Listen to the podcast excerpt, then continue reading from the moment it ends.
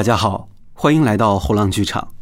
后浪剧场是后浪出版公司旗下的一档泛文艺播客，我们关注青年人的生活方式与文化审美。我是谦。去年的这个时候，小树做过一系列梳理台湾民歌的节目。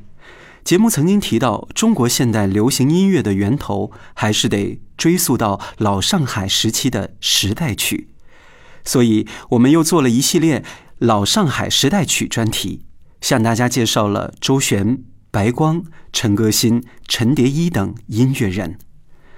这期我们想为大家介绍中国流行音乐的奠基人李锦辉先生。李锦辉被誉为中国流行音乐之父。以及中国儿童歌舞剧之父，写过不少给儿童听的歌曲。咱们刚刚听到的这首歌曲呢，就是一首儿歌，而且传唱至今。不过，这首歌的作者一直没有那么的为人所知。在聊这首歌之前，先声明一下，咱们本期节目的文案来自于一位民国时代曲的爱好者，他叫 Every。二零零六年的时候。重庆一家媒体发布了全国寻小兔子乖乖作者的消息，之后有一位来自重庆农村的樊姓老妇人来认领版权，说《小兔子乖乖》这首歌是一九五六年他十一岁时所创作的。他说自己在儿童节时候看到学校挂在墙上的可爱的小兔子，联想到自己早年丧母。要是有妈妈来敲门，该多好啊！这么想着，他便写了歌词，并定了调。当时的音乐老师还亲自修改。不过，很快这首歌真正的作者即浮出水面，这个悬案随之也是真相大白。这首国民儿歌的作者，就是二十世纪一位非常传奇的流行音乐人李景辉。虽然李景辉先生早在一九六七年就已经去世了，当初的创作手稿也因为一些原因而不幸消散在人间，但可以在一九二二年出版的民国知名儿童读物《小朋友》上找到这首歌，从而为这场版权争论提供了最有力的证据。或许在我们的印象中，时代曲是类似于《夜上海》《天涯歌女》。玫瑰，玫瑰，我爱你这样的爱情主题音乐，事实上，它所包含的内容要远比这些丰富很多。在二十世纪早期，随着新式学堂教育的普及，美育获得了知识阶层的重视，而音乐教育正是其中的重要一环。中国儿童歌曲创作随之进入繁荣时期，这首家喻户晓的小兔子乖乖就是其中的。佼佼者，小兔子乖乖创作于一九二零年，最早是以单首歌谣形式存在，最初的名字叫做《老虎叫门》。很快，作者又将这首歌曲扩展为一出名为《神仙妹妹》的儿童歌舞剧，《老虎叫门》是其中第三场的唱段。在剧中，老虎除了骗小兔子开门以外，还分别骗了小山羊、小螃蟹、小鸽子和小孩子，是一个处心积虑的狡猾大反派。这部儿童歌舞剧妙趣横生且寓教于乐。小螃蟹在没有听清楚是谁叫门的情况下，就贸然开门，结果给老虎抓了个正着。作者在以这样的方式警示小朋友不要轻易给陌生人开门，因为用的是小朋友喜欢的、容易接受的方式讲道理，所以也取得了良好的教育效果，而且一直传唱至今。不要给陌生人开门，不要和陌生人说话，似乎也变成了每一代儿童在成长过程中必须学习的一课。下面再为大家介绍一首当年的学校集会中经常演唱的歌曲《总理纪念歌》。顾名思义，这首歌是为了纪念革命先行者孙中山先生而创作的歌曲。一九二五年，孙中山不幸因患肝癌在北京逝世，享年五十九岁。革命尚未成功，中国仍处于积贫积弱之中。曾参加过同盟会的李景辉有感而发，创作了这首《总理纪念歌》。一九二七年发表后，即被广泛传唱。从南洋到祖国，从大陆到台湾，这首歌贯穿了几代人的记忆。我们先来听一下。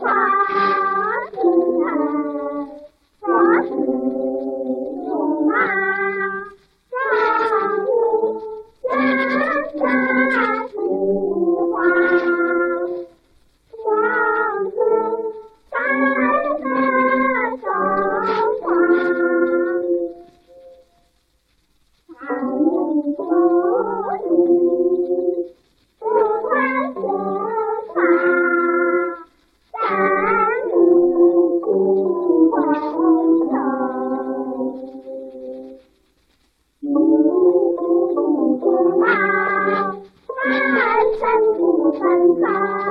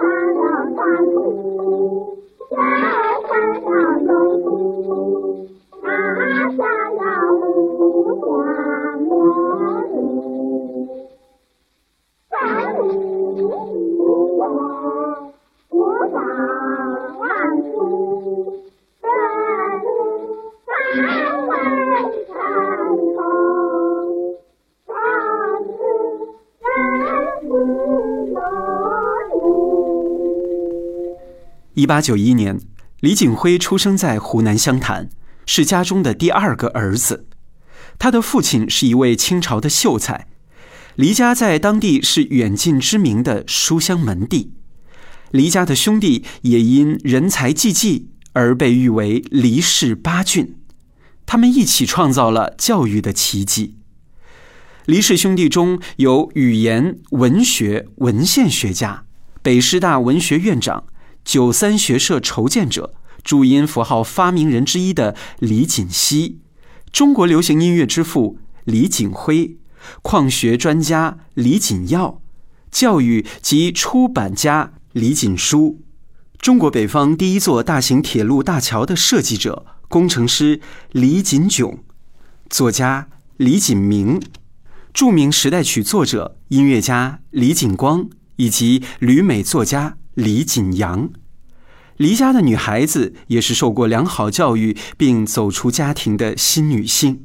李锦辉三岁便进入家塾读书，饱览经史子集各路中国古典文化著作，还在朋友们的帮助下，九岁开始自学英文、数学、理化等课程，展现出非常高配置的学霸属性。从少年时代开始，李景辉就展现出文化艺术两开花的超强技能。在家乡，他广泛接触民间音乐，参加当地的祭孔时的乐舞活动。乡下做道场的时候，他参与过合奏破地狱的乐章。用他自己的话来说，童年玩过古琴和吹拉弹打等乐器，也哼过昆曲、湘剧、花鼓戏。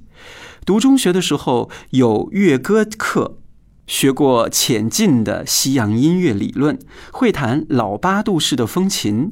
古典文化与音乐艺术的储备，令他在未来的音乐创作中更加游刃有余。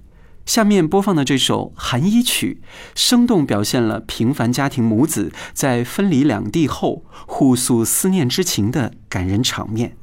这是一个富有中国传统古典意蕴的作品。除了歌词化用了唐代诗人孟郊名作《游子吟》的意境之外，在创作者李景辉来看，这是一首曲调上仿古琴曲的作品。下面，我们就一起来听一下这首《寒衣曲》。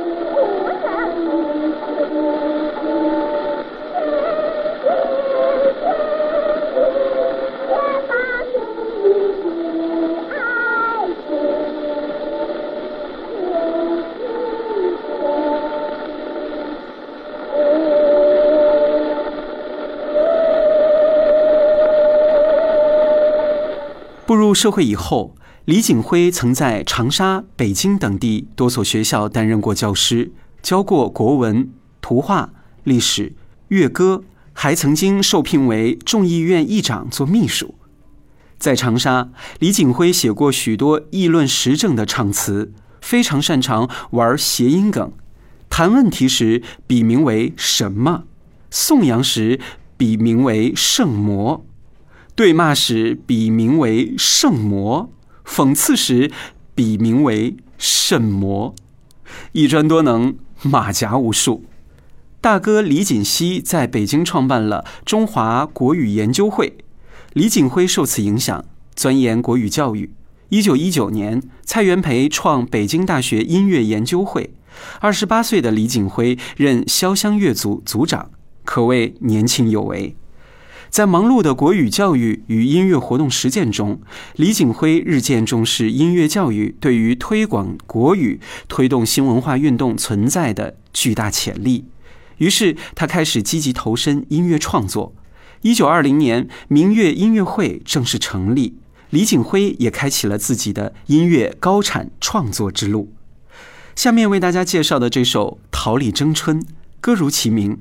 寥寥数语便勾勒出了春天的明艳与勃勃生机，令这首歌荡漾出一种如《诗经》般自然吟诵而出的天然与古意。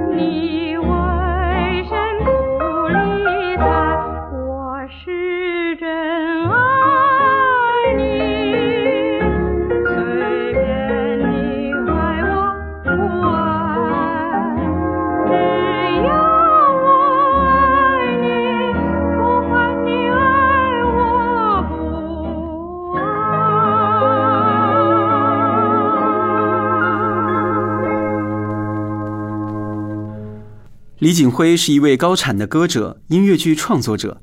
据1934年《大晚报》上的记载称，在当时，李著歌曲已有两千七百余阙。即便因为年代久远，很多的作品都已经不见了。目前所能查明、查找的署名歌曲也已经超过了一千首。仅1920年至1929年，李锦辉创作的歌舞表演唱剧目达二十四部，包括《麻雀与小孩》《葡萄仙子》《蝴蝶姑娘》《明月之夜》《小小画家》等等，都是当时儿童喜闻乐见、广泛欢迎的歌舞剧表演作品。下面我们来一同欣赏歌舞剧《葡萄仙子》中的音乐片段。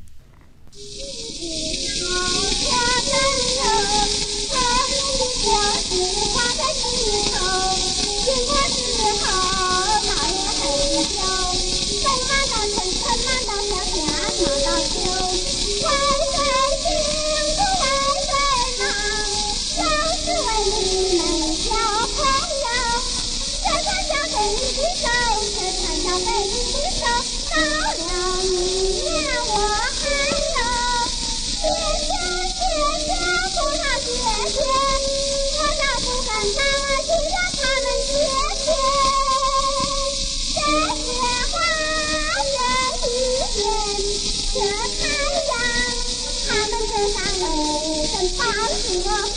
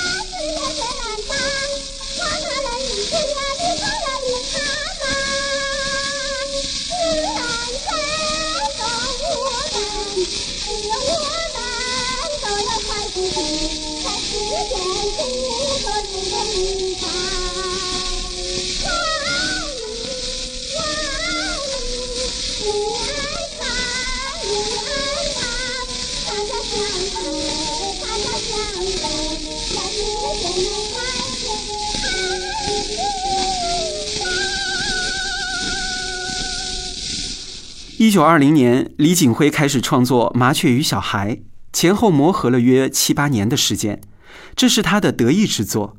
《麻雀与小孩》的主体故事讲述了一只小麻雀在妈妈的教导下刚刚学会飞行，然而它贪玩又嘴馋，因而上了人类小朋友的当，被小朋友用小青豆和小青虫诱捕囚禁。麻雀妈妈心急如焚，四处寻找小麻雀。这一幕被小朋友看到了。小朋友在与小麻雀与麻雀妈妈的一系列对唱交流中，良心发现，意识到了自己的错误，于是决定放回小麻雀，并向麻雀妈妈认错，最终得到了他们的谅解与感激，是一个皆大欢喜的故事。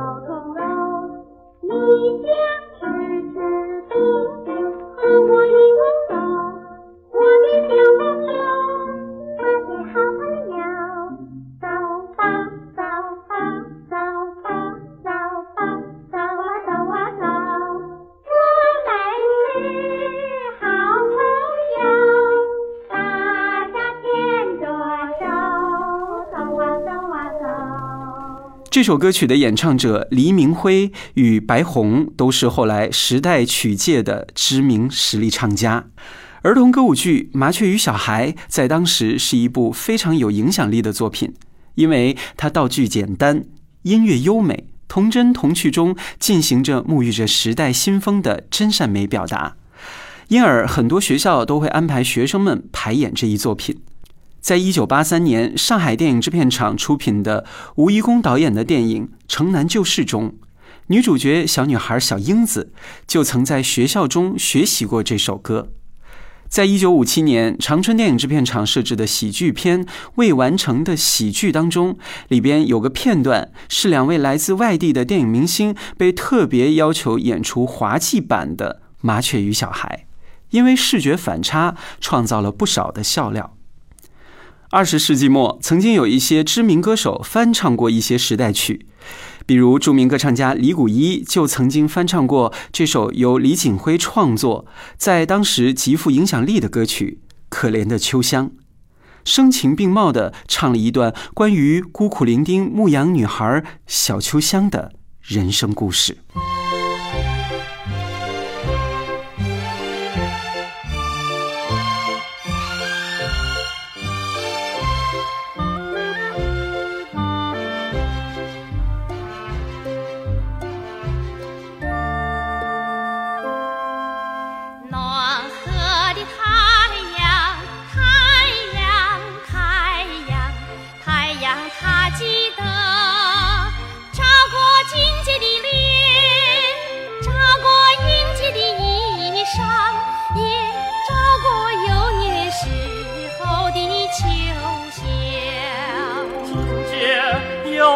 爸爸爱，迎接有妈妈爱。秋香，你的爸爸你，你的妈妈你。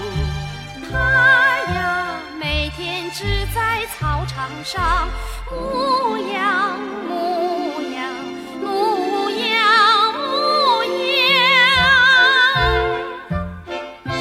可怜的秋香。可怜的秋香，可怜的秋香，可怜的秋香。美丽的月亮，月亮，月亮，月亮，它记得照过。洁的脸，照过阴洁的衣裳，也照过少年时候的秋香。今天他出嫁了，迎接他出嫁了。秋香，有谁爱你呢？有谁娶你呢？他呀，每天只在操场上。牧羊，牧羊，牧羊，牧羊。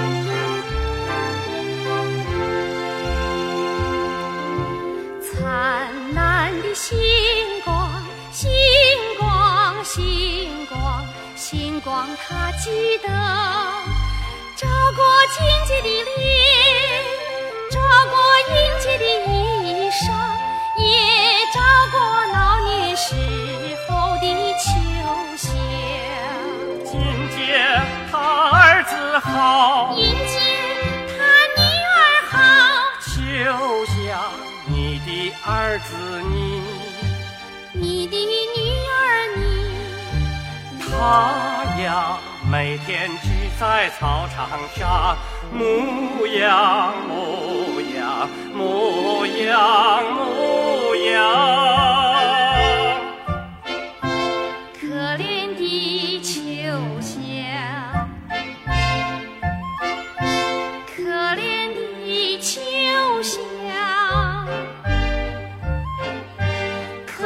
怜的秋香，可怜的秋香。这首歌虽然讲述了一段心酸的故事，然而听上去却令人哀而不伤。歌词还用了比兴的修辞手法，重章叠句，表达着对于小孤女秋香的同情与怜爱，同时揭露了社会黑暗与贫富不均。据说这首歌的表演方式是安排专人独唱歌曲，而秋香、金姐、银姐、爸爸妈妈这些角色分三个组扮演，对照着歌词的描述，在舞台上进行默剧式的演出。这样的表演方案显得别出心裁。这首歌后来还曾经由著名教育家陶行知先生翻译成英语版，向全世界推荐。在李锦辉看来，儿童歌舞剧是辅助教育的利器，可以增进知识与思想，是普及民众教育的桥梁。李锦辉大部分儿童音乐作品都会率先在《小朋友》杂志上发表。在上个世纪的二十年代，这份小小的刊物每期发行已经达到了一百多万册。李锦辉担任了八年的期刊主编，他也就成了值得小朋友们信赖的大朋友。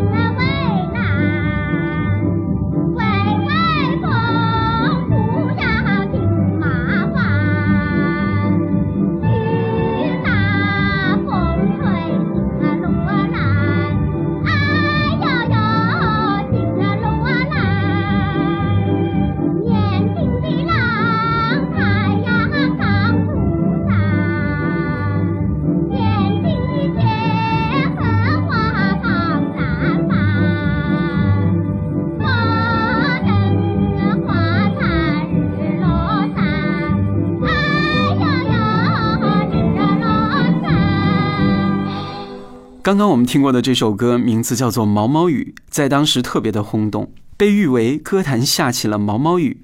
就连街上为生计奔走的小商贩也能随口哼上那么几句。毛毛雨被张爱玲认为它的简单的力量近乎民歌，却又不是民歌，而鲁迅则在他的杂文《阿金》当中说，这首《毛毛雨》像绞死猫似的。《毛毛雨》是李锦辉在成人歌曲大众化上的一次尝试，他试图将一些传统民歌中过分猥琐的词藻除去，用旧的音乐形式写一首比较含蓄的爱情歌曲。这首歌创作于一九二七年。相传是李锦辉带团去杭州演出时，在西湖上泛舟，巧遇蒙蒙细雨，而突发灵感创作的。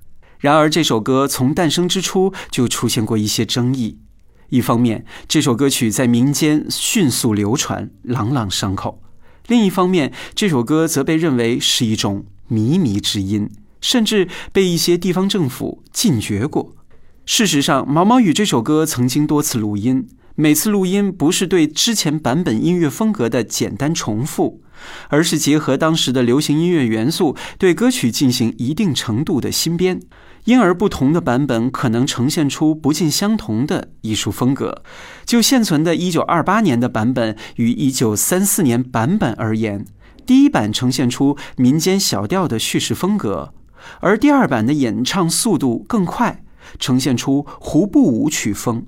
从中也可以看出不同时代流行文化的新风。下面这首歌写的是李锦辉湖南家乡的人情风物，而歌曲创作的地点则远在南阳。我们下面先来听一下这首歌曲吧。这首歌的名字叫做《桃花江》。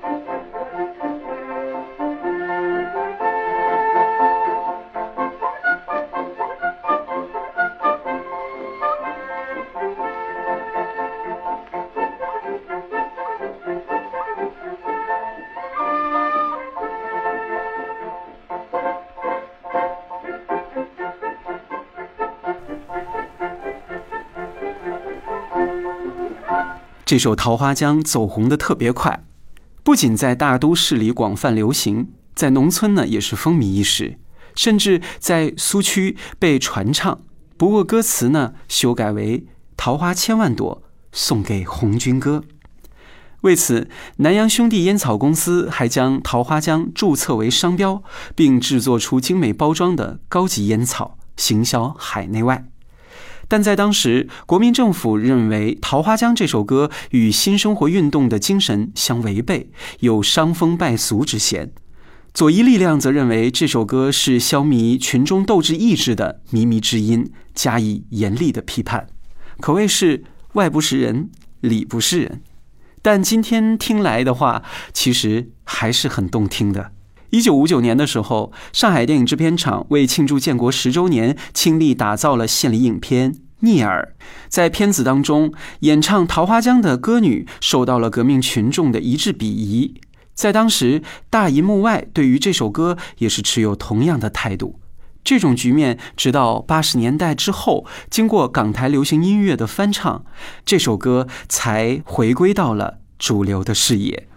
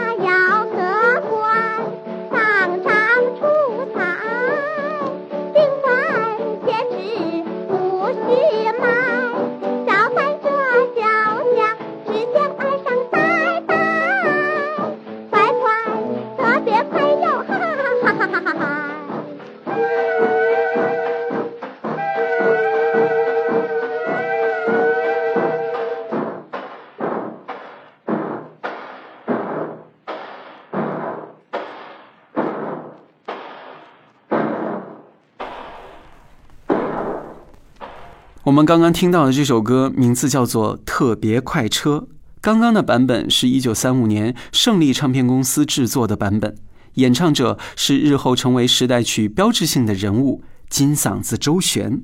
这是金嗓子周璇早期的一首歌曲。唱这首歌的时候，周璇还是一个刚入行没多久的小妹妹，她的名字那个时候还是叫周小红。周璇这个版本的特别快车，与之前一九三零年推出的江南小调风格版的特别快车相比，西洋音乐色彩更加浓郁，以钢琴爵士乐的摇摆式节奏进行衬托，使歌曲呈现出更强的舞曲风格，是东西方流行音乐进一步融合的结果。在吸取了许多教训之后，李景辉给自己定下了十不写的创作规矩。反映妓女生活的十八摸式的低级下流的曲调，才子佳人式的爱情曲，污蔑女性的爱情，不择手段的爱情等等等等，通通不写。从这些原则当中，我们也可以看到李锦辉意欲走严肃创作道路的一种决心和态度。接下来，我们聊聊偶像天团的事儿吧。现如今，各种选秀节目你方唱罢我登场，男团女团大显身手，粉丝应援花样繁多。各路的天团的运营规则，在相当大的程度上受到了日韩同行业的影响。然而，早在二十世纪初，其实就开启了先河。那时的歌舞团犹如雨后春笋般纷纷登场，各色歌舞团体频繁营业，组织巡演，多栖经营。这些年轻人能歌善舞，青春活力，是万众瞩目的时代偶像。说起本土天团文化，李锦辉堪称教父级的人物。他所创办的明月歌剧社，堪称当时业内顶级的流量天团。明月歌剧社立足上海，辐射杭州、北京、天津等国内大城市，还曾多次远赴东南亚演出。所到之处，随之引起的巨大轰动是非常之有影响力的。明月歌剧社在一定意义上承袭了中国传统戏曲的科班培训体系，一边是教学，一边是实践。明月歌剧社主营中西合璧式的现场大型歌舞表演。随着电影业的持续兴盛，一些出色的社员很快成为大银幕上的宠儿。这种艺人的经营定位无疑非常的成功。在当年明月歌剧社的鼎盛时代，曾经有四个特别优秀的姑娘被称为明月歌剧社的四大天王。下面，让我们用美妙的歌声，一一的来认识一下她们。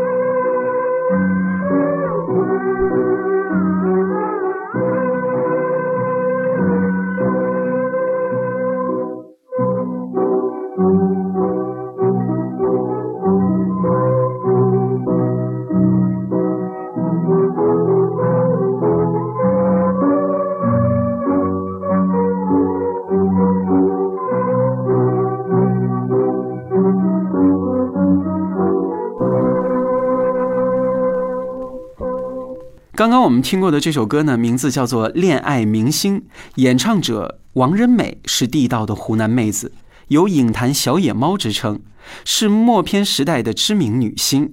少女时代的王仁美从家乡与两个哥哥一同来到上海，很快她便进入了李锦辉所创办的演艺学校学习歌舞表演。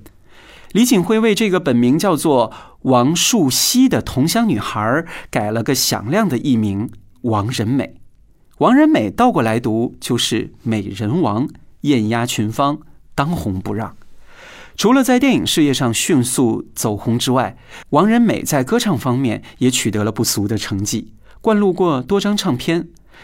刚刚我们听过的这首《恋爱明星》，歌词相当诙谐，以扩张的手法将私人恋爱放大为巨大的工程项目，将恋爱中人戏拟为入门的专科学者。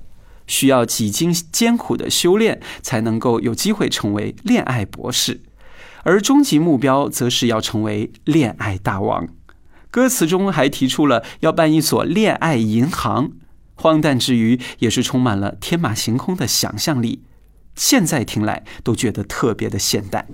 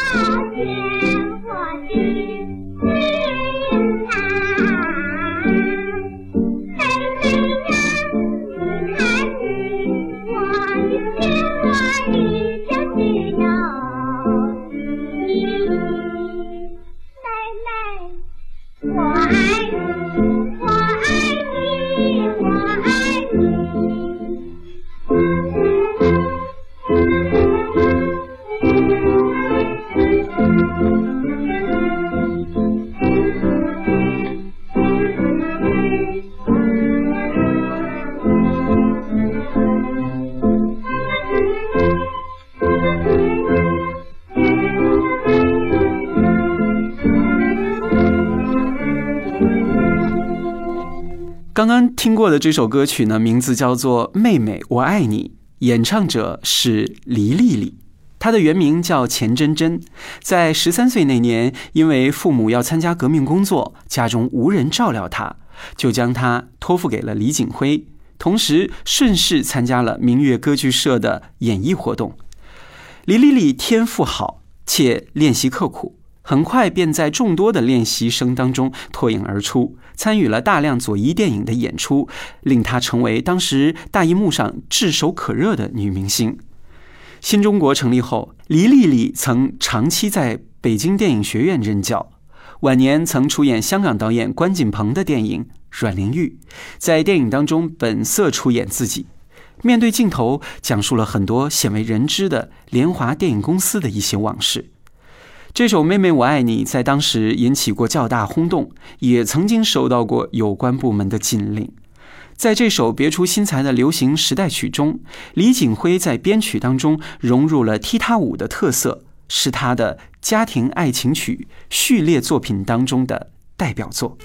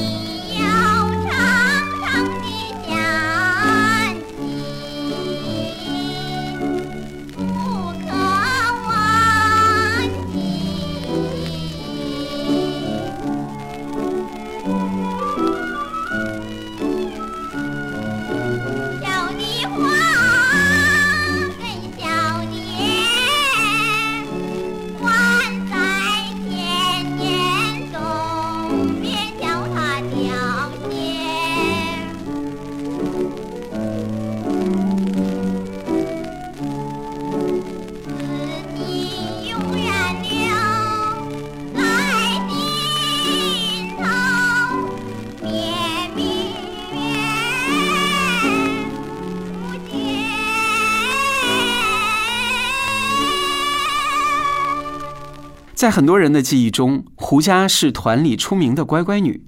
早年，她还曾经就读过北平艺专。胡佳长相小巧玲珑，声音甜美。这首《小小茉莉》是她歌唱生涯的代表作。这首歌曲旋律轻快，走红一时。白虹、周璇、李丽华等时代曲歌星都曾经翻唱过。胡佳在三十年代中期与当时的上海东华足球队球星陈洪光结婚，这在当时也是一段备受关注的文体联姻。婚后，胡佳息影，渐渐就退出了娱乐圈。在听最后一首歌之前，我们先介绍一下他的演唱者薛灵仙。薛灵仙的演技与唱功都很出彩。她曾经多次在明月歌剧社的舞台剧当中担任女主角，参演过很多的电影，也发行过不少唱片。他在明月歌剧社节目单上的排名甚至一度高居第二位，仅次于老板的女儿黎明辉，是明月社当仁不让的台柱子。二十世纪三十年代的时候，薛灵仙的演艺事业达到了巅峰。然而遗憾的是，他染上了抽鸦片的恶习。很快沉沦堕落，最终在一九四四年，穷困潦倒的薛灵仙倒闭在街头，令人唏嘘。